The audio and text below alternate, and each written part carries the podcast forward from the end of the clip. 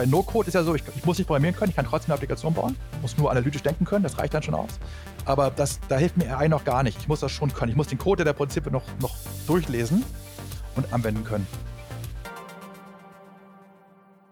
So, herzlich willkommen zu einer neuen Episode des Digitale Leute Podcast. Mein Name ist Stefan Voskötter, ich bin der Gründer von Digitale Leute und ich freue mich heute einen sehr erfahrenen Mann hier an Bord zu haben, äh, direkt tief aus der Berliner Startup- und Grown-up-Szene. Herzlich willkommen, Fabian Wesner. Ja, hallo, danke Stefan, danke für die Einladung.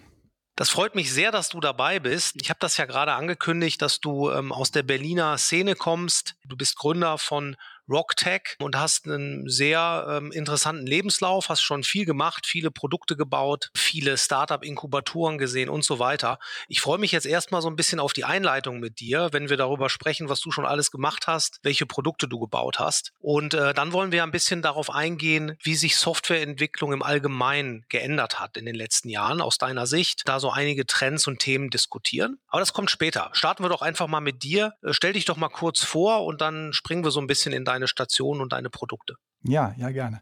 Ja, ich bin Fabian, bin 43 Jahre alt. Ich bin Softwareentwickler seit ungefähr 1998, 99 habe ich angefangen. Damals mit PHP 3, HTML, ganz am Anfang mit so Tools wie Dreamweaver, Webseiten gebaut, also No-Code-Tools. Mit Dreamweaver noch? Ja, Wahnsinn. ja. ja. Und ähm, habe dann äh, auch Java gemacht und Haskell, alle möglichen anderen Sprachen. Bin dann im Laufe meiner Karriere irgendwann CTO geworden von Rocket Internet. Das war 2010. Das war die Zeit der E-Commerce-Expansion. Da war Zalando schon erfolgreich. Ich war auch erst bei Zalando bei Rocket und bin dann rüber zu Rocket Internet selbst gegangen. Und im Prinzip war meine Aufgabe bei Rocket damals, Zalando-artige Online-Shops weltweit auszurollen. Also es war immer vor Ort ein Gründerteam da und mein Job war es, denen immer einen Shop hinzustellen, mit dem die launchen konnten. Das haben wir auch gemacht mit Magento damals, also Magento Open Source Shop System. Das war 2010, 2011 so in dem, in dem Zeitraum war das halt das beste System am Markt. War aber auch schlecht, also hatte auch diverse Nachteile, die ich eigentlich von Zalando noch kannte. Und daher war bei Rocket war es eigentlich klar, wir machen das mit Magento, weil es schnell geht, aber wir tauschen das dann aus gegen eine Eigenentwicklung. Und diese Eigenentwicklung, die nennt sich Alice in Bob. Damit sozusagen sehr, sehr, einen sehr kreativen Namen gefunden. Dieses System gibt es immer noch. Also einige Online-Shops laufen immer noch auf diesem Alice Bob-System. Und dann haben wir bei Rock Internet damals äh, das Shop-System dann ausgetauscht. Und dann sozusagen äh, wurde das benutzt für ganz, ganz viele Online-Shops, die es weltweit gibt. Also es läuft in jedem, praktisch in jedem größeren Land der Welt läuft jetzt irgendwo ein Online-Shop auf diesem System. Das war meine, meine Zeit bei Rocket Internet, war ein Jahr. Bin dann äh, rausgegangen. Damals hat ein Teil des Managements von Rocket Internet entschieden, einen eigenen Inkubator zu bauen, nennt sich Project A. Vielleicht schon mal gehört, der eine oder andere. Da bin ich mit reingegangen, sozusagen als ähm, Initial als CTO von Project A und habe dann dort nochmal ein neues Shopsystem gebaut. Diesmal haben wir den Namen Eve und Z gewählt, also die letzten Buchstaben des Alphabets. Waren wir sehr kreativ und haben damit auch weitere Startups ge ähm, gelauncht, gemacht. Die bekanntesten sind, glaube ich, äh, es gab einen Reifenshop, sich Tirendo. Den kennt man vor allen Dingen wegen der Fernsehwerbung mit Sebastian Vettel. Und ich glaube, das bekannteste Startup ansonsten ist Contorion. Das ist ein ähm, MRO, also, also kleine Werkzeuge für Handwerker. Das war meine Zeit als CTO bei Rocket Internet Project A. Das ging bis Ende 2014. Und dann gab es für mich die Gelegenheit, mit meiner Software, mit meinem Shop-System äh, mit auszugründen. Die Firma äh, nennt sich Spriker, die da entstanden ist. Das hat sich der Alexander Graf, der, der Ausgeber von Kassenzone und der Florian Heinemann, der Partner von Project A, sich sozusagen den Kämmerlein ausgedacht, dass man das Shop-System auch vermarkten könnte. Ist ja cool, da gibt es Nachfrage für. Wenn man es für Startups nutzt, kann man es halt wahrscheinlich auch für größere Unternehmen einsetzen. Und daraus ist Sprike entstanden. Ich hatte die Möglichkeit mitzugehen. Als, als Co-Founder CTO habe ich auch gemacht. Und dann war ich halt Gründer, habe das initial gebaut, habe mitgeholfen, es am Anfang zu verkaufen, das Core-Team aufgesetzt und dann bis Ende 2018 gemacht als Co-Founder. Und die vorletzte Station meiner Karriere war bei, bei der Metro AG. Da war ich für anderthalb Jahre als, als Consultant und habe da geholfen, auf Basis von Spriker einen großen Shop zu launchen. Und äh, habe da sozusagen nochmal, also nachdem ich sehr viel Startup-Welt geschnuppert habe, konnte ich mir da mal angucken, wie so ein Großkonzern funktioniert. War auch mal sehr interessant. Sehr, sehr viele Ähnlichkeiten, sehr, sehr viele Analogien. Also IT ist eigentlich, eigentlich immer gleich, egal ob Startup oder Großkonzern, aber das Ganze drumherum halt nicht. Ja, und Seit 2020 bin ich wieder als Gründer unterwegs, diesmal mit der neuen Firma, die nennt sich Rock Technology. Ich denke, kann ich gleich ein bisschen dazu erzählen, was wir machen. Klar, da haben wir gleich noch, noch genug Zeit zu. Das sind ja jetzt ähm, wirklich ähm, sehr interessante Stationen, die du da hinter dir hast. Ich hätte da noch mal so ein, zwei Fragen zu. Du bist von Zalando dann ähm, zu Rocket Internet gegangen und hast dann äh, dort begonnen, äh, diese Shops aufzubauen. Habe ich das richtig verstanden? Das war erstmal auf Magento-Basis. War Zalando am Anfang auch Magento? Ja. Oder? Okay. Genau, als ich bei Zalando war, das war noch 2009, also ich würde sagen, ich war bei Rocket Internet angestellt und die haben mich zu ah, Zalando okay. geschickt, um dort praktisch, also meine erste Aufgabe war, direkt nach dem Start, war den Checkout von Zalando auszutauschen. Das haben wir gemacht und da habe ich Magento kennengelernt und habe auch also sozusagen gelernt, wie so ein E-Commerce-System funktioniert, was da eigentlich die ganzen Aspekte sind. Vorher wusste ich das nicht, ne, sozusagen. Und danach war ich in der Lage, alle E-Commerce-Features auswendig zu sagen und zu definieren. Ich habe auch gesehen, sozusagen, was Magento gut kann und was es nicht gut kann. Und habe dann dieses ganze Wissen danach wieder bei Rocket Internet verarbeitet ins nächste System. Und dann ähm, seid ihr aber bei Rocket Internet auch mit Magento erstmal als Basis für die Shops, die da gelauncht wurden, gestartet. Richtig. Also als ich dann zurückgekehrt bin zu Rocket Internet, war die Firma relativ leer. Das war so die Zeit, nachdem, also viele Mitarbeiter von Rocket sind damals zu Zalando und Groupon gegangen, gewechselt und die Firma selbst war relativ leer.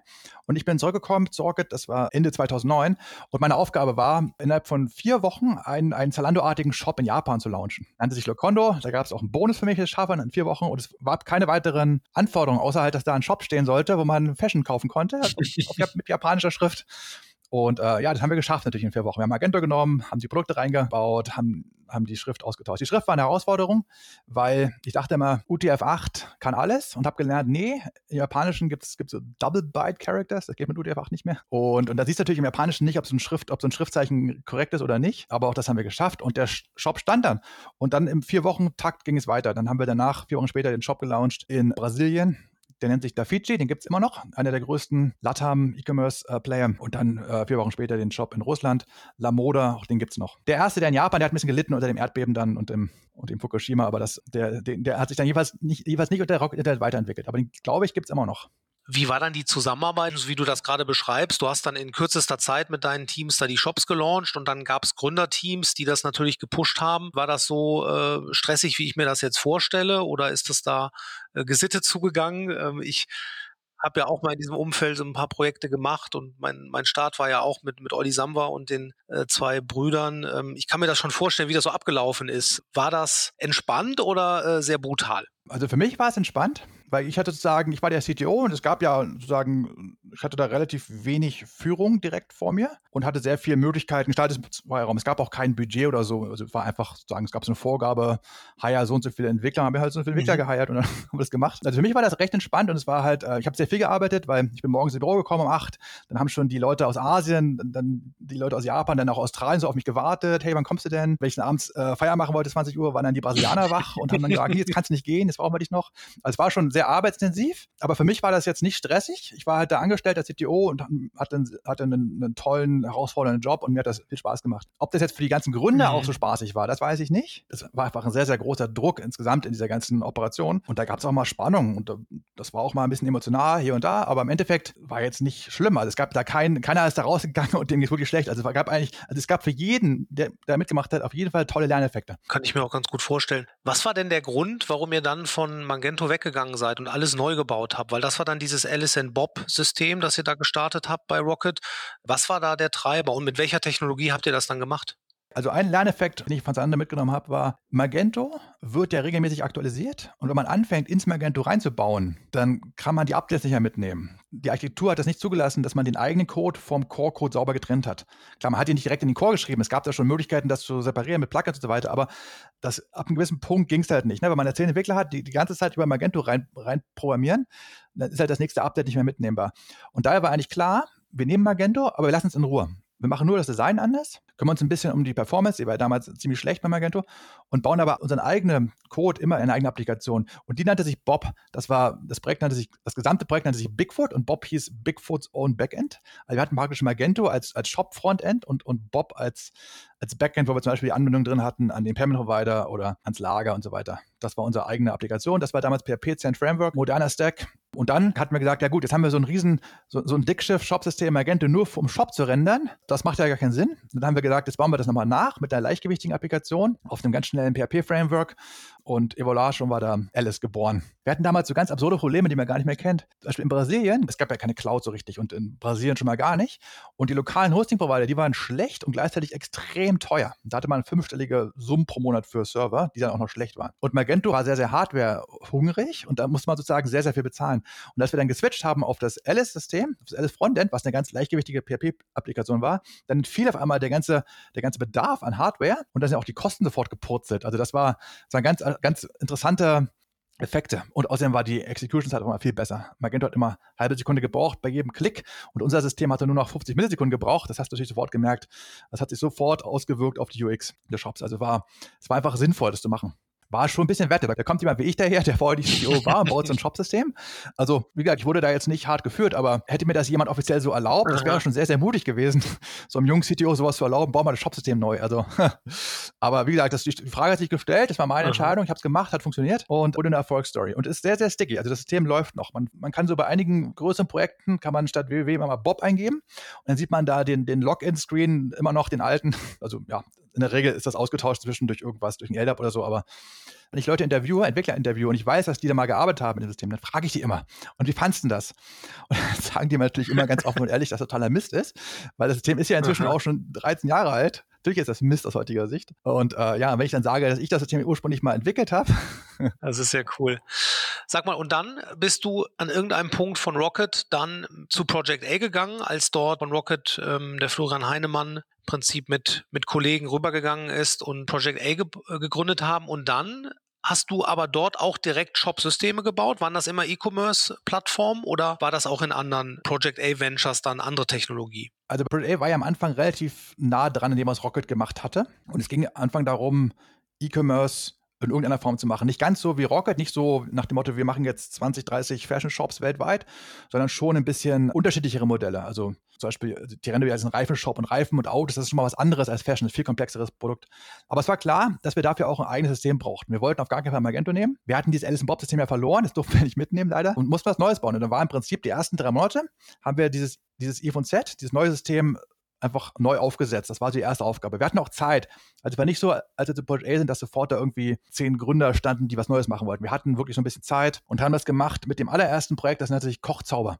Das war so das eines der ganz ersten Startups von, von Project A. Ich glaube, das gibt es nicht mehr. Und mit dem haben wir dann sozusagen den ersten Prototypen von dem Shopsystem i von Z gelauncht. Und es wurden dann am Ende, ich weiß nicht mehr, wie viele wir gelauncht haben damit, nicht, nicht so viele, fünf, sechs oder so. Weil Project A hat sich dann irgendwann von E-Commerce verabschiedet und dann war das Shopsystem nicht mehr nicht mehr so relevant für Project A. War Tirendo, ne? Und die Rente, genau. Das war dann schon noch auf dem System. Und war das dann auch PHP Zen Framework oder habt ihr da dann schon andere Sachen benutzt? Nee, nee, das war auch Zen Framework. Und äh, wir sind dann irgendwann gewechselt auf die Symfony-Welt. Da gibt es ein Micro-Framework, das nennt sich nicht Silex, das gibt es auch äh, zwischen gearchived. Also irgendwann haben wir einen Wechsel gemacht der Frameworks, aber es war im Endeffekt egal. Das Framework darunter spielte keine große Rolle. Es war, so, war PHP-Code, es war guter Code, es war kein hingewurschtelter PHP-Code, sondern es war sozusagen objektorientiert gebaut, Klasseninterfaces, klare Abstraktion, Module und so weiter. Also wir haben hochwertige Software produziert und das dann praktisch für die Project A E-Commerce Startups eingesetzt. Und dann habt ihr mit Spryker dort aus Project A heraus ja noch heute äh, total wichtige Technologie im E-Commerce-Bereich gebaut.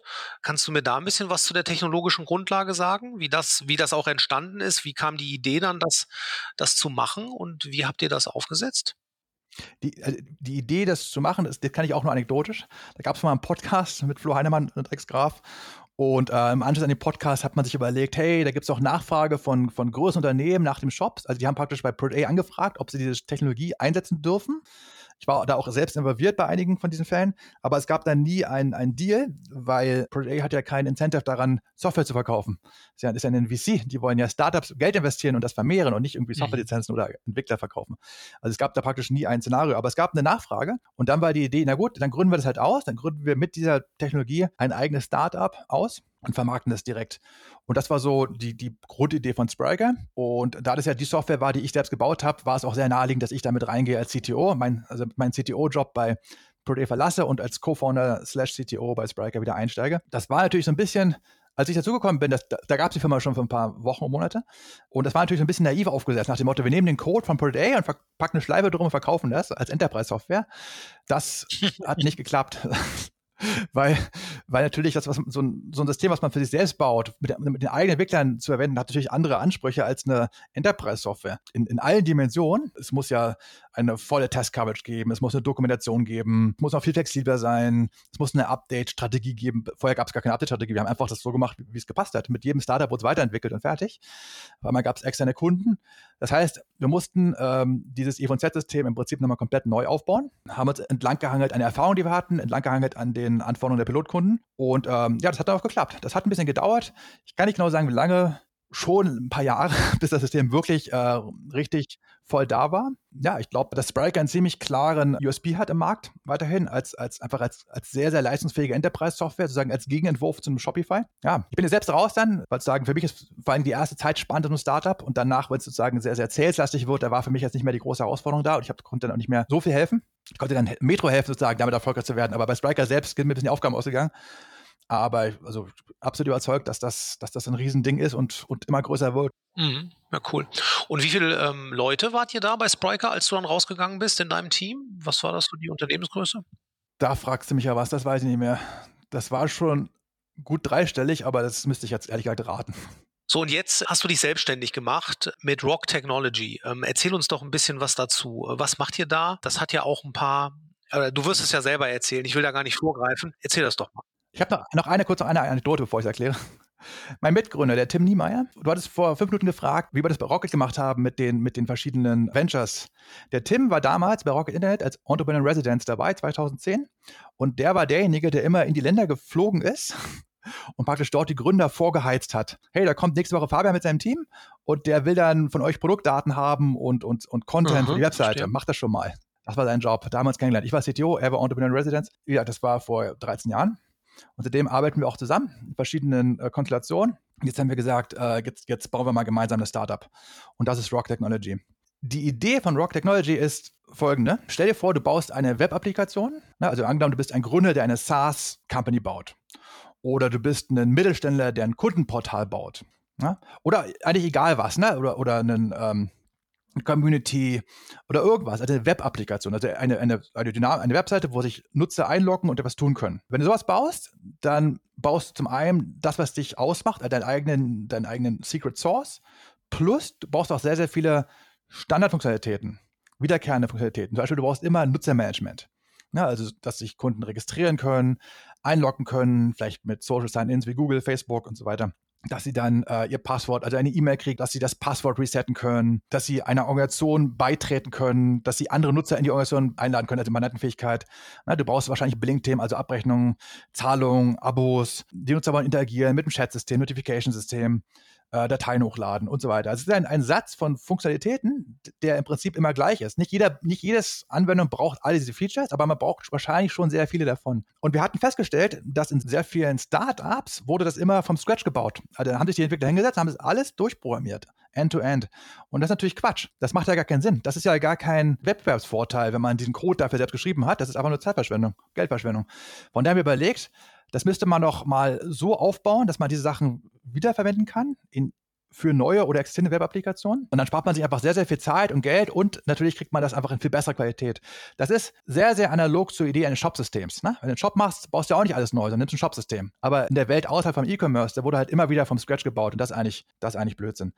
Und auf dieser Idee basiert Rock und wir bieten das an für Leute, die ganz neue Web-Applikationen bauen. Die können unseren Kickstarter nutzen. Das ist ein Open-Source Kickstarter. Das ist eine fertige Applikation, die kann schon alles, was ich gerade gesagt habe außer halt das, was das jeweilige Projekt im Detail dann braucht, das muss man selbst bauen. Also man nutzt etwas, man fängt sozusagen nicht auf Null an, sondern schon auf 50, 60 Prozent und baut den Rest dann selbst. Und wer schon eine Applikation hat, der kann Rock auch verwenden über äh, React UI-Komponenten und API. Also der muss dann so ein bisschen Integrationsaufwand betreiben. Ein paar Stunden dauert es ungefähr, bis die meisten Features funktionieren.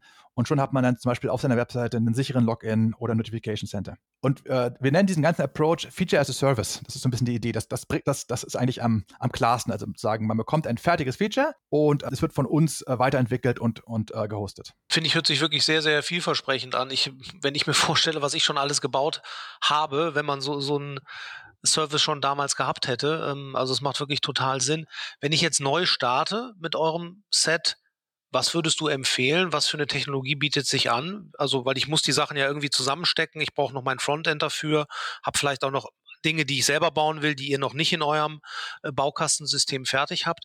Was wäre so eine idealtypische, so ein Tech-Stack, den man da einsetzen sollte oder könnte? Also für eine Web-Applikation macht es sehr, sehr viel Sinn, die Komplexität maximal zu verringern, logischerweise. Also liegt ja nah. Und das tut man am besten, indem man sagt, man nutzt nur eine Programmiersprache und das muss eigentlich JavaScript sein, weil JavaScript ist die einzige Sprache, die im Browser läuft. Und man kann mit Node.js auch im Backend arbeiten. Und dann, zweite, was wichtig ist, ist, man sollte eigentlich nur eine Applikation bauen, die sowohl den Client-Side, also den Server-Side-Teil kann. Und dafür gibt es Frameworks, Wenn man zum Beispiel React nutzt als, als äh, Library, dann ist das dazu Framework dann zum Beispiel Next.js oder Remix.js, die beiden. Sagen man hat eine Applikation, ein Repository und da sind dann, ist dann der Code drin für Front und Backend. Und man kann damit sehr, sehr, sehr schnell bauen. Das, man hat eine sehr schöne Architektur. Es gibt viele Entwickler am Markt, die, die darauf spezialisiert sind. Und man hat da nicht so eine, man, es entfallen einfach viele Komplexitäten. Ne? Wenn ich jetzt sage, ich baue mein Backend in, in, in PHP und mein Frontend in Angular, dann habe ich einfach, eine, einfach eine, eine, völlig unnötige Komplexität mehr reingezogen, die ich in der Regel nicht brauche, also am Anfang jedenfalls nicht. Und das heißt, gerade so Next.js oder, oder Remix als, als Start ist, damit würde ich beginnen. Und dann für das User Interface kann man sich überlegen, ob man Tailwind nimmt oder Material UI, das ist ein bisschen Geschmackssache. Datenbank würde ich immer auf eine relationale Datenbank gehen, also Postgres oder MySQL, die kriegst auch, bekommt man heutzutage auch gehostet, muss man nicht selbst aufsetzen.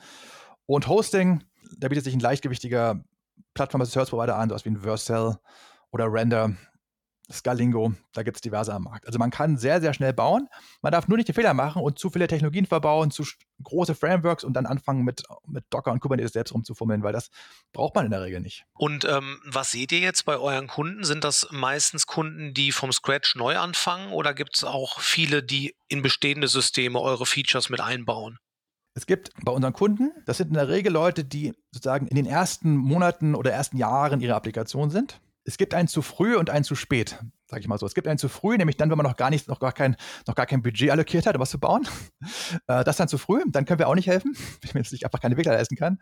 Und es gibt einen zu spät, wenn jemand sagt, er hat schon irgendwie eine Riesenapplikation, hat Millionen Nutzern und äh, wächst gerade aus, aus allen Tools raus, sozusagen, das ist auch nicht mal unser Sweet Spot, sondern wir sind dann da, wenn du sagst, du baust, du fängst jetzt an zu bauen oder hast vielleicht schon vor drei Monaten angefangen zu bauen und bist noch dankbar dafür, Unterstützung zu kriegen. Das ist so ideal für uns das ist so ein bisschen unser Sweet Spot, so die erste, die ersten Zeit sozusagen Monat 0 bis Monat 24. Wir haben auch Kunden, die sind schon deutlich weiter, von der, aber einfach noch nicht, also einfach nur älter, aber noch nicht, noch nicht reifer. Kann, gibt es auch. Interessanterweise gibt es keine Industrie, die wir besonders intensiv ansprechen. Unsere Kunden kommen aus allen Richtungen. Das können Startup-Gründer sein. Wir kriegen sogar aus, aus, aus dem Fintech und auch aus dem Medizinbereich Anfragen, kriegen Anfragen von One-Man-Shows, also ein Entwickler baut was, bis hin zu großen Teams, Agenturen, die was für Corporate Companies bauen also die, das grundsätzliche Bedarf, Web-Applikationen zu bauen und dabei Unterstützung zu kriegen in Form von fertigen Features, den gibt es durch die Bank weg. Also ist ein, also wir adressieren da wahrscheinlich einen sehr, sehr großen Markt. Na super. Nee, hört sich wirklich spannend an. Kann ich auch nur allen Hörern empfehlen. Schaut euch das mal an auf rock.tech.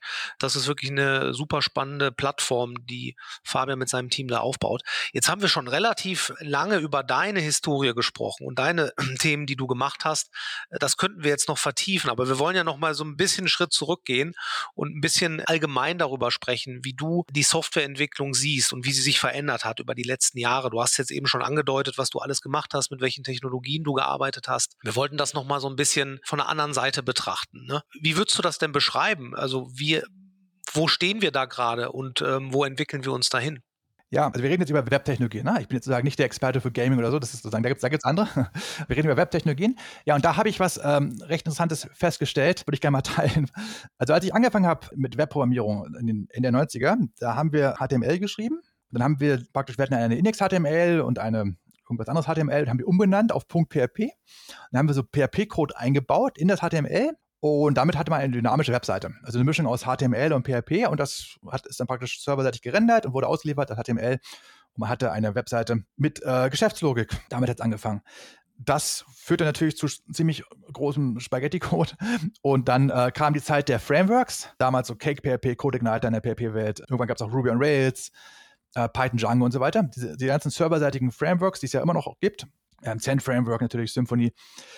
Und äh, aber die Grundidee war die gleiche. Also man, man hat PHP-Code oder Python oder Ruby oder, oder, oder Perl oder was auch immer. Der wurde ausgeführt, der, die Applikation wurde gebootstrapped, äh, hat irgendwelche Logiken ausgeführt, hat am Ende HTML gerendert und auch zum Browser gebracht. Und das reicht halt aus für zum Beispiel einen Online-Shop. Da ist das, ist das mehr als ausreichend. Wenn man aber eine Applikation baut, die die Nutzer mehr User Experience bringen soll, also mehr, mehr im Browser möglich machen soll, dann braucht man JavaScript. Und am Anfang hat man das so gemacht, da hat man mit jQuery oder, oder Scriptaculous, wenn sich noch jemand erinnert, ein bisschen seine Webseite dynamischer gemacht. So nach dem Motto, ich klicke mal hier auf den Button und dann, dann wird er grün oder so. Aber das hat halt nicht, das, das war so ein bisschen sehr rudimentär. Und dann kam halt die Zeit der ersten Frameworks der JavaScript Frameworks. Da gibt es eine lange Historie, aber ich, ich kenne mich nur aus mit den aktuellen. Das sind äh, React, Angular, Vue und Svelte. Das sind so die, die drei, drei plus eins großen. Und die haben halt eine extrem große Komplexität auf einmal in die Kleinzeit gebracht. Und die ersten Applikationen, die da entstanden sind, die hatten halt zum einen eine sehr mächtige Server-Side, also mit, mit zum Beispiel Symfony oder, oder Zen Framework, und dann halt noch zusätzlich eine sehr mächtige Client-Side mit einem mehrschichtigen JavaScript-Framework. Und das fanden die Entwickler ganz toll, haben das reingebracht, weil viel Lerneffekt dabei war und viel Spaß und viel, viel Challenge. Das hat aber die Produktivität massiv ausgebremst. Man hat auf einmal sehr, sehr komplexe Tools, obwohl die Anforderungen haben sich gar nicht so verändert. Es ist ja nicht so, dass jeder morgen irgendwie hochkomplexe, kleinseitige Software baut, wie jetzt zum Beispiel Google Docs sowas halt. Ja? Sondern die meisten Leute bauen einfach Webseiten. da braucht man gar nicht so extrem viel im Frontend. Die übertriebene Komplexität, die wurde dann wieder gegengesteuert. Mit zum Beispiel Server-Side-Rendering. Das heißt, man hat JavaScript, was dann wiederum serverseitig vorgerendert wird und dann im Browser wieder sozusagen schon fertig als HTML dort ankommt. Und das ist witzig, da gibt es jetzt ein, ein neues Framework, das nennt, sich, äh, das nennt sich AstroJS. Das macht folgendes: Das führt auf der Serverseite den JavaScript-Code aus, egal in welchem Framework geschrieben, also egal ob ich jetzt React oder Vue oder Angular genommen habe, kann auch mixen und äh, berechnet das komplett und extrahiert dann praktisch das fertige HTML und schickt dann nur noch das zum Browser. Und das wird praktisch gerade gefeiert als Hype und als neueste Technologie. Aber das, aber das Witzige ist, dass das von der, von der Grundidee das gleiche ist wie Ende der 90er. Ich habe serverseitig, berechne ich praktisch HTML aus, schicke das im Browser und da habe ich dann nur noch schönes, schlankes HTML, ohne dass ich mir irgendwelche großen JavaScript-Libraries noch ziehen muss, irgendwie große Downloads, große Build-Time, alles weg. Und das ist sozusagen jetzt Full Circle. Jetzt sind wir praktisch wieder da, wo wir angefangen haben. Serverseitig wird HTML berechnet. Das fand ich, fand ich sehr spannend. Und ich beobachte das Ganze. Ich glaube, aktuell React und Next.js ist aktuell so ein bisschen die sichere Bank, wenn man darauf setzt. Aber ähm, es, es, geht immer weiter. Es ist eine sehr, sehr spannende Entwicklung. Ich sehe auch, dass viele Entwickler nicht mitkommen. Die bleiben da irgendwo hängen.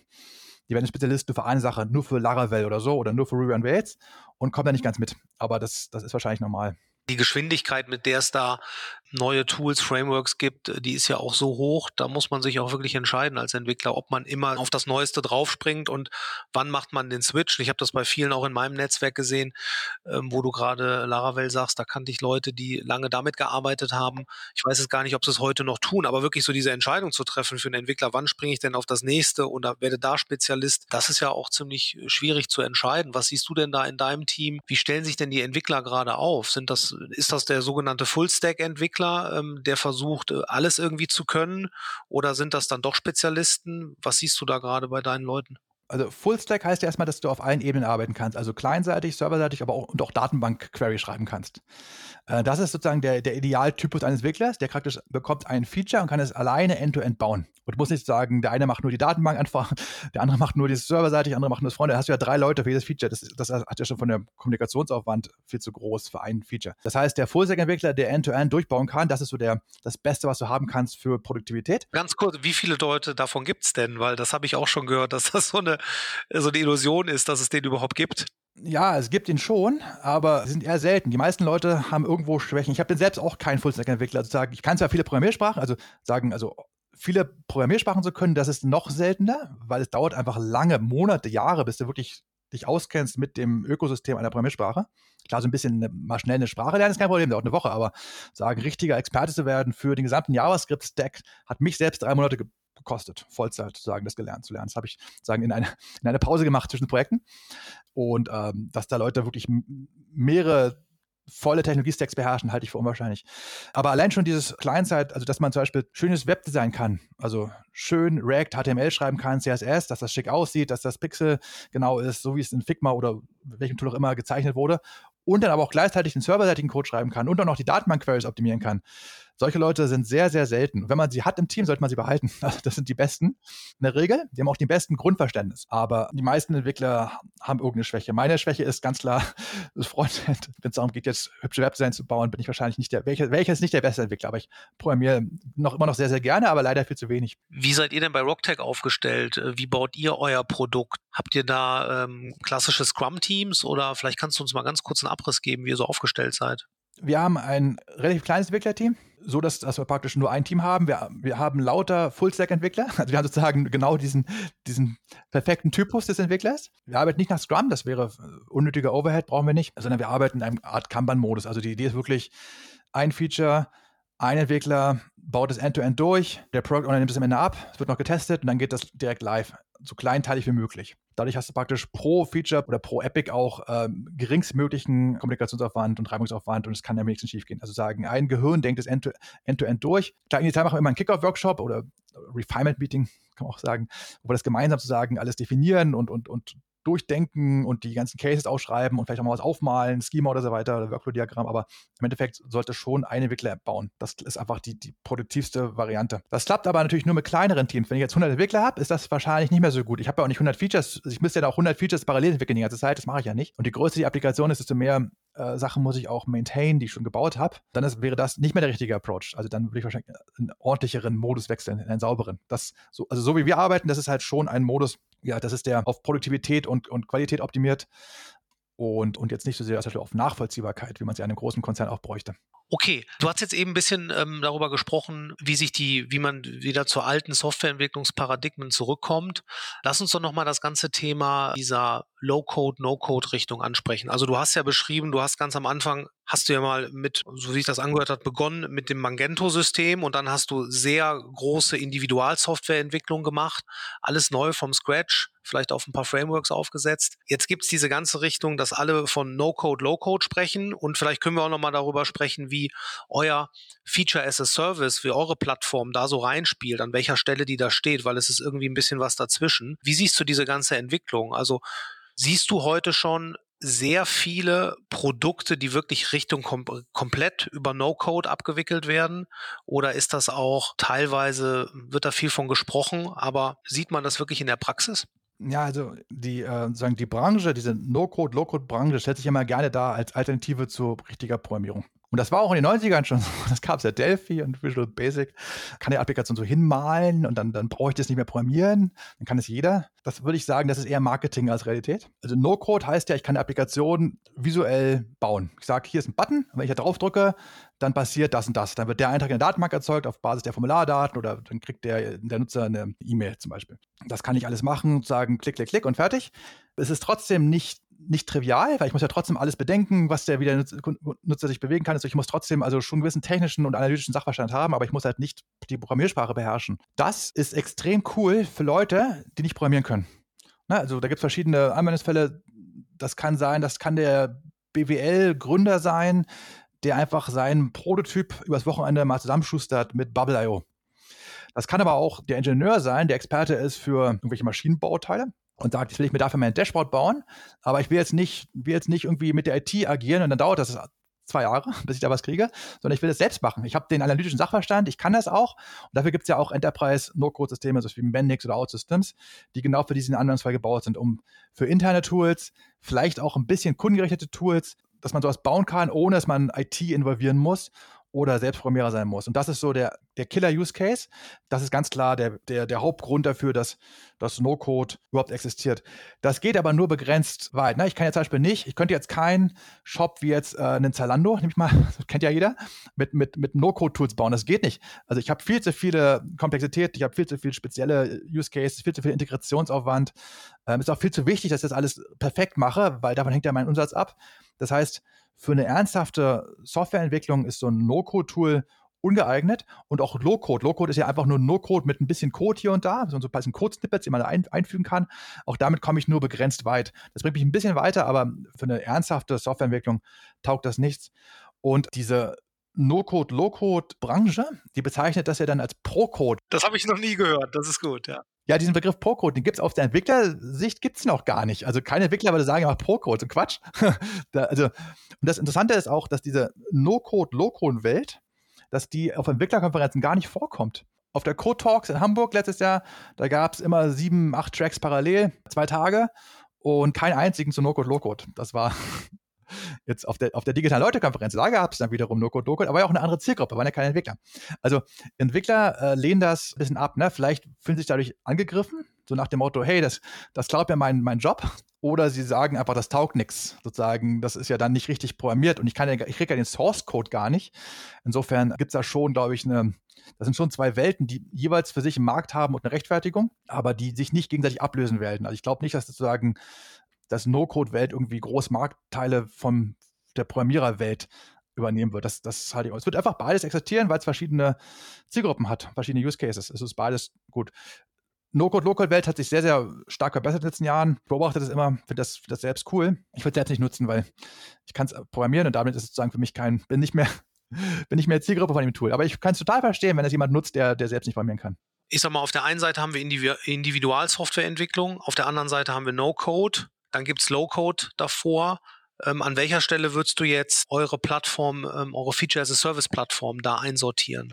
Also wir adressieren mit Rock ganz klar Projekte, die Entwickler einsetzen.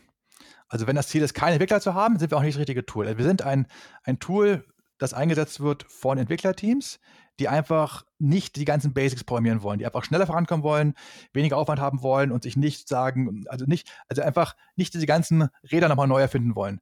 Das heißt, das passt ja weder auf No-Code, Low-Code. Diese Begriffe würden für uns auch marketingseitig wenig Sinn machen, weil unsere Zielgruppe das ablehnt. Äh, sagen wäre das auch, die, würde es einfach die falsche, falsche Perception hervorrufen man kann natürlich sagen, klar, das sind fertige Feature und dadurch habe ich auch weniger Code, das ist dann Low-Code, aber dann wäre auch jedes Shop-System und jedes CMS Low-Code. Und ich glaube, das, das sagt man einfach so nicht. Das ist nicht, das ist falsch. Feature as a Service ist ein Begriff, da gibt es meines Erachtens keine festgelegte Kategorie bisher. Ich glaube, es gibt kein Magic Quadrant oder so. Thema Feature as a Service. Wir wissen, dass Gartner schon drauf guckt auf diesen Begriff, also das haben wir schon mitbekommen, aber ich glaube, der ist aktuell nicht, nicht fest definiert. Abgekürzt als FAS ist ja besetzt, das heißt dann Function as a Service, das ist was anderes so Lambda-Function und so weiter.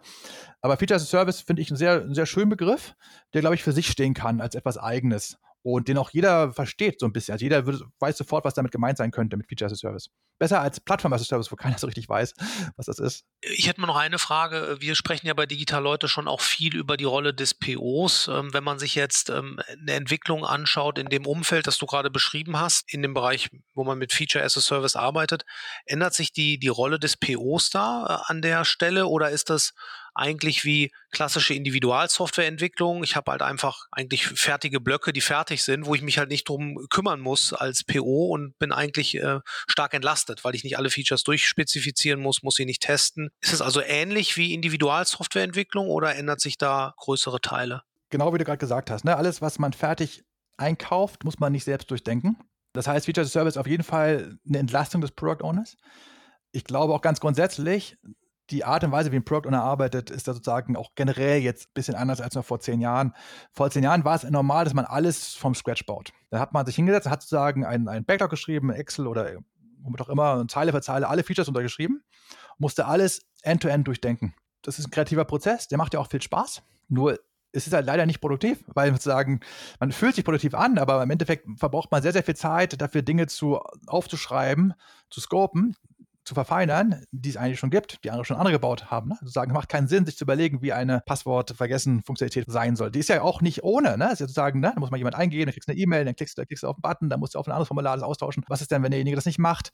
Und das entlastet den Product Owner schon, dass er das nicht mehr machen muss. Und das ist auch dieses Einkaufen von, von Fertigbestandteilen. Das ist auch so ein grundsätzlicher Trend, den wir sehen. Na, sowohl, also wir sind ja sozusagen da, wir machen den Suite Approach, also alles aus einer Hand für eine bestimmte Zielgruppe. Aber den gibt es auch in anderen Zielgruppen. Zum Beispiel, wenn jetzt eine große Firma äh, sozusagen jetzt einheitlichen Login einführen will, dann wird die es ja auch nicht mehr selbst bauen, dann, macht, dann kaufen die sowas wie Okta ein. Dann ist dann teuer und dauert lange. Und der Product Owner, die Aufgabe des Product Owner wäre es dann nicht mehr, sich zu überlegen, wie das genau funktionieren soll, sondern die Aufgabe des Product Owners ist erstmal sich dann einzulesen. Also ist dann weniger kreativ, weniger, weniger spaßig, aber dann liest man halt erstmal zwei, drei Tage lang die Dokumentation von Okta. Das ist dann so. Von daher ist das meines Erachtens dann schon ein bisschen so eine neue, neue Art des Arbeitens. Am Ende bastelt man dann nur im Kopf die verschiedenen Schnittstellen zusammen, wie das grob funktionieren soll. Ob das, ja, ob das tatsächlich spaßiger wird, weiß ich nicht, aber es macht einen auf jeden Fall sehr, sehr viel produktiver. Wie funktioniert dann das Testing, wenn ich mit eurem, mit euren Features mir ein, äh, eine Applikation zusammenbaue? Verlasse ich mich dann als Product Owner darauf, dass eure Funktionalität immer performt? Testet ihr die durch oder ist das Code, der dann bei mir liegt und ich teste den mit meinen ähm, Automated-Tests durch oder wie ist da die Aufteilung? Also wenn du die Features nimmst und so lässt, wie sie sind, dann kannst du dich darauf verlassen, dass die durchgesetzt sind. Du würdest jetzt auch, wenn du einen Shopify-Shop aufsetzt, nicht Shopify nochmal nachtesten. Ne? Das, das, ist dann einfach gegeben. Das funktioniert. Das ist, ja, das ist, da haben sich Leute Kopf gemacht, haben das getestet, wurde schon zigfach eingesetzt, das ist mature und funktioniert. Und ich glaube, das würde auch keiner in Frage stellen. Ne? Also sagen, das ist einfach so. Wenn du natürlich jetzt hingehst, also unsere Komponenten sind sehr, sehr stark äh, umbaubar. Na, wenn du jetzt sagst, du baust jetzt zum Beispiel unser Chatsystem komplett um, zerlegst das in die Einzelteile, baust das neu auf, baust Sachen ein, dann bist du in einem Zustand, in dem du es auf jeden Fall testen musst. Und zwar wahrscheinlich erstmal manuell durchtesten musst, intensiv. Na, weil dann bist du sozusagen schon im Bereich der Individualentwicklung unterwegs. Und da musst du auch dein CI-System, also Testautomatisierung, anwenden, damit das dauerhaft so bleibt. Okay, das liegt dann immer daran, ich kann es sehr stark customizen, die Features, die von euch kommen. Ähm, wenn ich sie aber nicht anpacke, dann weiß ich eigentlich, dass sie sauber laufen. Und eine Basic UI habt ihr dann auch dafür, ne? Wahrscheinlich. Ganz genau. Wir haben also alle Features werden auch als React-Komponenten ausgeliefert. Das heißt, man kann sie in seine bestehende React-Applikation einklinken. Das macht man in, in den TSX oder JSX-Files. Wird das dann einfach reinkopiert und dann äh, konfiguriert und dann funktioniert das schon. Wir haben natürlich auch noch eine Konsole, also ein eigenes Backoffice-System, wo man dann zum Beispiel alle seine Nutzer sehen kann, ne, wo man sagen kann, ich habe einen neuen Notification-Type und, und der wird über den und den Channel geschickt. Notification wird geschickt in der In-App, wird über E-Mail, über Push-Message, über SMS geschickt mit dem und dem Template und das sieht pro Sprache dann wiederum anders aus. Das lässt sich alles über unser Backoffice einstellen, konfigurieren und die UI-Components vorne raus, die sind natürlich optional. Ne? Wenn jemand sagt, er will das ganz anders haben, kann er auch direkt auf die API runtergehen und das so einbauen. Hört sich wirklich gut an. Ich werde das auf jeden Fall mal ausprobieren, wenn ich das nächste Mal was auch bei digitale Leute starte. Wir haben jetzt immer überlegt, ob wir für unsere Konferenz noch äh, vielleicht selber mal eine App bauen und dann kommst du direkt an die Login-Themen ran und so. Ich werde das auf jeden Fall mal ausprobieren oder ausprobieren lassen. Wir wollten noch auf ein Thema kommen und ähm, wir wollen ja über die Softwareentwicklung sprechen, wie sie sich weiterentwickelt. Da ist jetzt natürlich äh, ChatGPT und KI in aller Munde. Ich habe vor kurzem auch einen Podcast dazu gemacht. Das wollten wir nochmal andiskutieren, hier auch in dem Podcast, weil du hast da auch eine, eine eigene Meinung zu. Das habe ich schon herausgefunden. Lass uns da doch mal mit beginnen. Also ich habe das am Anfang gar nicht so richtig verstanden, aber ähm, Entwicklerfreunde von mir, die meinten wirklich zu mir ganz am Anfang, als ChatGPT rauskam, meinten die, Stefan, äh, ich bin bald arbeitslos, guck dir das mal an. Ich gebe hier ein, äh, baue mir mal äh, Funktion XYZ und ich kriege den Code geliefert. Also die waren wirklich das war aber auch ganz am Anfang, da war ja auch eine ziemlich große Euphorie da. Waren die wirklich so weit und haben gesagt, okay, äh, mit ChatGPT werde ich arbeitslos als Entwickler. Wie siehst du das denn? Ich hatte ja vorhin gesagt, dass No-Code, Low-Code wird, wird immer parallel bestehen zur Individualprogrammierung. Bei künstlicher Intelligenz bin ich mir ja nicht so sicher. Also mit den aktuellen Technologien, ne, also, also ChatGPT oder generell GPT, äh, da gibt es ja auch Spezialanwendungen, sowas wie GitHub Copilot, wo man direkt Code in die IDE bekommt. Also man kann aktuell mit solchen Technologien kann man sich Code-Snippets generieren lassen. Sowas wie, ich brauche jetzt hier mal einen Controller in dem und dem Framework und dann zack, ist es da. Ob das jetzt Zeit spart, das zu tippen, weiß ich nicht. Die meisten Entwickler sind ja auch wahnsinnig schnell. Die meiste, der meiste Code wird eh Copy-Paste gebaut. Also man nimmt was anderes, was schon da ist. Also die, wenn du eine Architektur hast, ist ja ist, ist die Arbeit des Entwicklers ja sowieso sehr repetitiv. Ne? Ich mache den Controller, ich mache Resolver, ich mache ein neues Model, ich mache einen neuen Service, ich mache eine neue Rack-Komponente. Man kopiert sich in der Regel was Bestehendes, nennt das um und schon kann man da weiterbauen. Das kann jetzt auch, ob man das jetzt mit ChatGPT generieren lässt oder mit, mit Copilot. Ich glaube, das reine Produzieren oder Schreiben des Codes, weiß ich noch nicht, ob das so ein Produktivitätsgewinn ist. Aber wenn man nicht genau weiß, ob was, wie was geht und danach denken müsste, dann ist natürlich wieder Wahnsinn. Ne? Wenn ich sage, ich brauche jetzt einen regulären Ausdruck, mit dem ich einen Straßennamen oder eine E-Mail-Adresse validieren kann. Klar, okay, das könnte ich jetzt auch googeln. Aber wenn es ein bisschen anspruchsvoller ist, dann würde ich wahrscheinlich da jetzt zwei, drei Stunden dran sitzen und versuchen, diesen regulären Ausdruck hinzubasteln. Weil ich das nur alle drei Jahre mache, würde ich da wahrscheinlich echt, echt Mühe haben. Und das kann man mit ChatGPT, das macht das halt einfach. Das ist dann vielleicht nicht perfekt. Was ich dann mache, ich nutze dann ChatGPT und, und Bing gleichzeitig, weil ich kriege da verschiedenen Output und gucke mir dann die Unterschiede an oder, oder also ich nutze einfach, oder GitHub Copilot, ich kann, kann praktisch drei verschiedene Systeme nutzen, um das zu generieren. Und, und das hilft mir dann schon, ne? Oder irgendwas, wovon ich jetzt, wo ich jetzt nicht besonders stark bin, ich brauche jetzt bestimmte CSS-Integration und dann, dann macht mir das halt einfach, ne? Und dann zu sagen, kann ich das, ist da nicht fertig, wird wahrscheinlich ein bisschen buggy sein, vielleicht ist da auch Syntaxfehler drin, aber das kriege ich ja dann ganz schnell glatt gezogen. Meine IDE hilft mir ja auch dabei, das glatt zu ziehen. Aktuell macht das den Entwickler schneller. Aber man muss schon verstehen, was da rauskommt. Man muss das schon noch in seiner Applikation sinnvoll einsetzen können. Es kann mir noch keine vollständige Applikation bauen. Es gibt so ein paar Beispielvideos auf YouTube, wo Leute so zum Beispiel so, so Chrome Extensions haben voll generieren lassen, end-to-end. -End. Aber das sind also Mini-Applikationen, die bestehen aus zwei, drei Dateien. Und, und das funktioniert halt auch bei einfachen Sachen. Da habe ich, eine, wenn ich dann praktisch den Code nehme, in Dateien kopiere, das dann in, in Chrome installiere, habe ich auf einmal so ein kleines Plugin geschrieben. Also das kann man schon machen. Das ist natürlich so Spielerei, ne? das ist noch kein ernsthafter Use Case. Also aktuell nutzt man künstliche Intelligenz vor allen Dingen dafür, um, um sich selbst so ein bisschen zu optimieren. Das äh, finden die Entwickler, ganz kurz, das finden die Entwickler auch nur so, so, so semi cool. Also ich als sagen, als, als CTO finde das total toll, wenn es Leute schneller macht. Aber das gibt auch eine gewisse emotionale Ablehnung in der Entwickler-Community. Die, die mögen das gar nicht so richtig, weil es natürlich auch ein bisschen den, den, den, den Wert oder das, das Künstlerische im Code schreiben so ein bisschen runternimmt. Ne? Das ist Stand quo. Ne? Da gibt es noch die Überlegung, was, was in Zukunft wird. Aber die Entwickler mögen das eigentlich nicht so. Ich kann mir das vorstellen, weil das natürlich eigentlich ihr kreativer Prozess ist, den Code zu schreiben, den, den aufzubauen. Und dann wird das alles vorgeschlagen. Aber eigentlich, wie du das gerade sagst, wird der Entwickler schneller. Und eigentlich ist das ja eine Superpower für einen Entwickler. Das heißt, eigentlich, wenn man jetzt meistens gibt es ja nicht ein richtiges Value-Based Pricing für Entwicklerstunden, sage ich mal. Aber wenn man das so aus der Perspektive sieht, könnten doch Entwickler vielleicht in Zukunft auch, wenn sie noch produktiver werden, auch ihre, ja, ihren Output erhöhen, Tagessätze erhöhen, könnte auch eine interessante Richtung sein, oder? Oder sie, kann man sich das vorstellen? Auf jeden Fall bei Entwicklern, die einfach nur Code schreiben. Na, also jetzt bei einem Senior-Entwickler, Lead-Entwickler, der, der sehr, sehr viel Architekturüberlegungen anstellen muss und sehr, sehr viel äh, gucken muss, warum was nicht geklappt hat oder warum ist es jetzt langsam oder unsicher, da hilft das gar nicht oder noch nicht.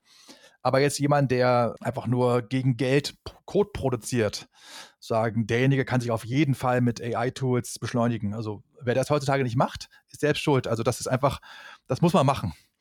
Äh, aber man muss diese Fähigkeit trotzdem noch haben. Also es reduziert, es, es entlastet einen nicht, das zu können. Also man wird, man kann, ne, bei No-Code ist ja so, ich, ich, muss nicht programmieren können, ich kann trotzdem eine Applikation bauen, muss nur analytisch denken können, das reicht dann schon aus. Aber das, da hilft mir AI noch gar nicht. Ich muss das schon können. Ich muss den Code der Prinzipien noch, noch durchlesen und, und anwenden können. Ob mich das jetzt verzehnfacht als Entwickler, das, das glaube ich nicht. Ich glaube, das ist aktuell eher so ein 20, 30 Prozent Beschleunigung, wenn überhaupt. Weil, wie gesagt, in, in der Regel baut man ja Sachen, die jetzt nicht besonders kompliziert sind. Wenn ich jetzt ein Formular programmiere und das in die Datenbank speichere, ist das jetzt nichts, was mich irgendwie challenged. Sozusagen, das, das das, das habe ich schon zigmal gemacht. Das ist mal, und das ist ja in der Regel meistens so, dass man solche Sachen baut. Also richtig komplexe Angelegenheit kommen, zumindest in der Webprogrammierung, gar nicht so häufig vor schon interessant, wenn man sich überlegt, dass auf der Seite ist ein Produktivitätsgewinn. So Sachen wie Feature as a Service sind Produktivitätsgewinne das könnte ja wirklich dann auch dazu führen, dass wenn du, wenn du vielleicht auch ein bisschen anders konfigurierte Teams in Zukunft hast, die vielleicht nicht mehr so breit aufgestellt sind, wo du vielleicht dann wirklich, also der Full-Stack-Entwickler, von dem wir eben gesprochen haben, der ist ja dann eigentlich, wenn er diese ganzen Komponenten nutzt, kann er ja eine ganze Ecke mehr machen als noch vor, vor fünf Jahren oder so. Wahrscheinlich wirklich eine Möglichkeit, um mit weniger Leuten auch mehr zu bauen, ne? Ja, das stimmt. Also Produktivität steigt. Ich kann Wobei natürlich, es gibt einen großen Grad an, an Greediness bei den, bei sagen, bei Gründern, Product-Ownern, ähm, sagen Business-Ownern, Stakeholdern. Das heißt, diese Produktivität wird sofort wieder eingesackt, weil man sozusagen mehr will. Plus, die Systeme werden ja größer, das heißt, die Komplexität steigt auch. Und dadurch wird man ja wieder ausgebremst. Also ich glaube, das ist so ein konstantes Nehmen und Geben. Ich habe auch jetzt bei der Programmierung, als ich vorhin erzählt habe von diesen ganzen Webtechnologien und Programmiersprachen, ich habe jetzt nicht das Gefühl, dass man jetzt mit diesen aktuellen Technologien jetzt schneller ist als Entwickler als vor 15 Jahren. Also sagen, wenn es darum geht, wirklich eine Webseite zu bauen, in der Regel besteht eine Webseite, also eine Webapplikation aus Formularen und, und, und ähm, CRUD, ne? Also ich, ich, ich, lese Daten, ich schreibe Daten, ich update Daten, ich äh, lösche Daten. Das, das konnte man auch schon vor 15 Jahren super gut machen und super schnell. Jetzt ist vielleicht ein bisschen besser, ein bisschen hübscher am Frontend, aber wenn es darum geht, die Geschwindigkeit zu optimieren, zahlt das in der Regel nicht so positiv ein. Und bei künstlicher Intelligenz ist das, glaube ich, schon durchaus ein Boost.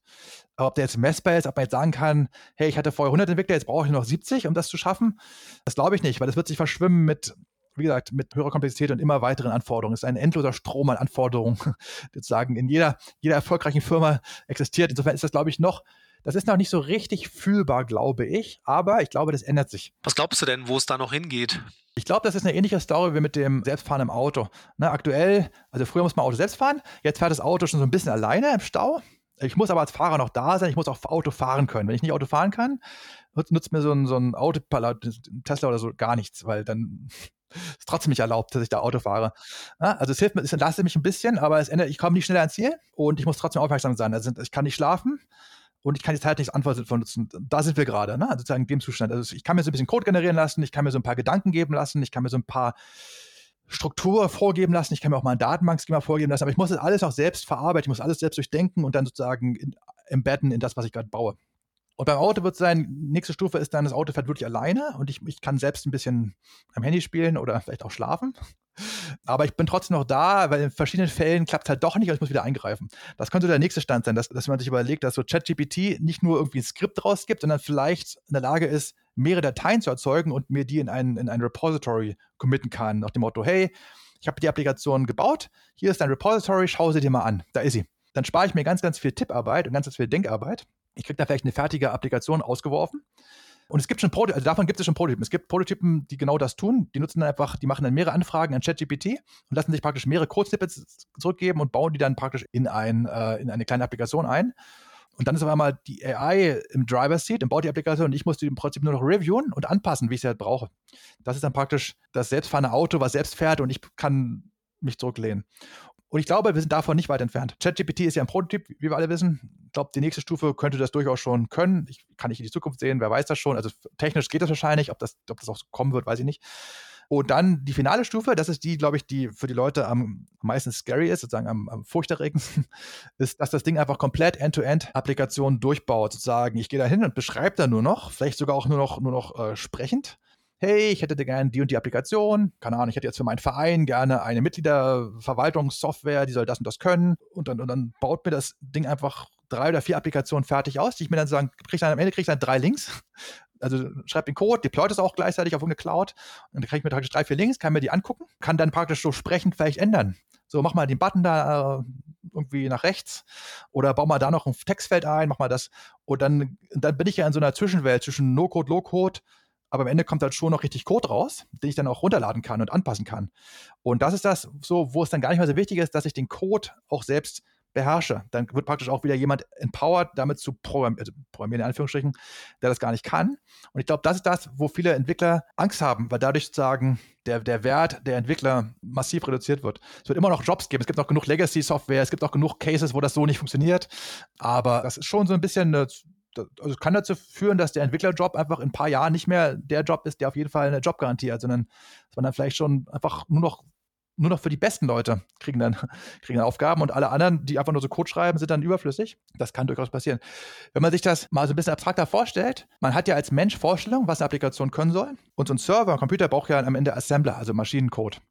Und die Programmiersprache, das ist ja so eine Zwischenstufe zwischen menschlichem Gehirn und, und Maschinencode. Und diese Zwischenstufe, die gibt es vielleicht nur bestimmte Jahrzehnte und das ist dann vielleicht einfach in zehn Jahren nicht mehr gebraucht, weil es dann die AI macht.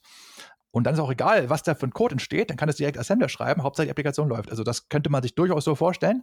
Wir werden sehen, wir werden sehen. Also ich glaube, wer jetzt jung ist und sich überlegt, was, was, er, was er arbeiten möchte, ich würde auf jeden Fall empfehlen, wer jetzt Informatik studiert, sich auf das Thema KI zu stürzen, weil das auf jeden Fall ein Wettbewerbsvorteil sein wird, wenn man sich damit auskennt. Und jetzt einfach nur so Web-Applikationsentwickler würde ich mir wahrscheinlich jetzt mit 20 Jahren wahrscheinlich jetzt nicht mehr aussuchen sondern mich wirklich schon tief spezialisieren, weil tiefe Spezialisierung wird nicht aus abgelöst, aber einfach Code schreiben. Und, und was wir das aus der Industrie machen, das könnte dann sein, dass die ganze Softwareindustrie so ein bisschen headless wird, weil wenn jeder mit seinem Computer quatschen kann, so wie im Raumschiff Enterprise, hey Computer, buch mir mal einen Flug, nach Mallorca und ich gar nicht mehr auf eine Webseite gehen muss, um mich da selbst irgendwie durchzuhangeln, ganz mühselig, sondern das macht dann mein, mein Personal Assistant. Dann brauche ich auch keine Webseite mehr, wo ich Flüge kaufen kann. Da macht das der Personal Assistant und nutzt dann selbst die API von den Fluggesellschaften. Und dann müssen praktisch die Fluggesellschaften APIs bauen. Und das kann ich mir gut vorstellen, dass, es, dass praktisch das Internet sich so ändert, dass man dann sehr, sehr viel mit der AI macht, direkt interagiert und dann äh, Geschäftslogik nicht mehr über Webseiten, sondern über APIs bereitgestellt wird. Zum Beispiel über unsere von Rock, sozusagen darum, wir bieten ja alles Headless an, das passt dann schon mal sehr, sehr gut. Ich glaube, das ist generell ein guter Trend, dass man sagt, Webseiten sind dann vor allen Dingen für Spaß da. Also so, ne, ich gehe dann hin, um mich da mit anderen Leuten zu, halten, aber jetzt für sowas wie, ich mache meinen Einkauf, das macht dann die AI für mich über eine API. Die kann es zwar nicht, nicht nach Hause bringen, die Sachen, aber die kann das ja die Bestellung auslösen. Wenn das dann wirklich so kommen würde, dann äh, könnte das dann auch oder wird dann der Durchbruch auch der Voice-Interfaces sein, ne? Weil da, das war ja schon vor einigen Jahren äh, gehypt und es ist ja eigentlich nicht so wirklich äh, Produktives dabei rausgekommen, was die ganzen Alexa Assistants und so weiter liefern können. Aber wenn man in der Welt dann ist, die du gerade beschrieben hast, dann ist man man natürlich an einer ganz anderen Stelle und wird dann äh, eine ganze Menge mehr machen können. Ne? Also, also, technologisch geht das ja schon. Ne? Also ich, ich, nutze selbst Otter, das ist so ein, so ein Transkriptionstool. Das nutze ich immer, wenn ich Artikel schreiben möchte. Ähm, ich mache das am, immer gerne im Auto, wenn ich fahre, da kann ich am besten denken und dann sagen, dann rede ich so vor mich hin. Und, und dieses Otter, das ist, äh, das, das nimmt meine Sprache auf und transkribiert das dann perfekt. Leider nur auf Englisch, aber ähm, ich kriege dann einen, einen, einen sehr, sehr hochwertigen Text raus. Und dann kann man den praktisch mit Grammarly noch ein bisschen glatt ziehen. Und ja, und theoretisch, wenn ich das jetzt in ChatGPT reinfeeden würde, könnte ich dann praktisch gesprochen mich mit ChatGPT unterhalten. Und dann kann ich das Resultat wiederum in so ein, so ein Audio-Tool reingeben, was das widersprechen würde. Also ich kann mir selbst praktisch mit sozusagen mit aktuell mit drei, vier Tools, könnte ich praktisch tatsächlich so ein Gespräch mit einem Roboter aktuell nachkonstruieren. Das ist alles ein bisschen Latenz, ne? weil, weil diese ganzen Tools, die brauchen alle im Moment. Das heißt, ich würde Fragen stellen und ich kriege dann erst Minute später die Antwort, weil jeder einzelne Schritt dauert einfach noch. Aber das geht schon. Also technologisch ist das alles schon da. Wir sind da, glaube ich, nicht mehr so weit weg von, von so Science-Fiction-Szenarien, die man so kennt. Sehr, sehr spannend. Also für alle äh, Hörer, wir sitzen hier noch ganz klassisch bei einem Podcast. Wir haben hier ganz normal miteinander gesprochen, ist nichts äh, generiert. Äh, Fabian, vielen Dank für das Gespräch. Das war sehr, sehr spannend. Wir könnten noch lange weitermachen. Wir haben jetzt die Stunde so ein bisschen geknackt und es hat mich sehr gefreut und ja, vielleicht äh, setzen wir das in Zukunft nochmal fort. Ja, vielen Dank, dass du da warst. Ja, vielen Dank für die Einladung. Ich wünsche noch einen schönen Nachmittag. Wünsche ich dir auch. Bis dann.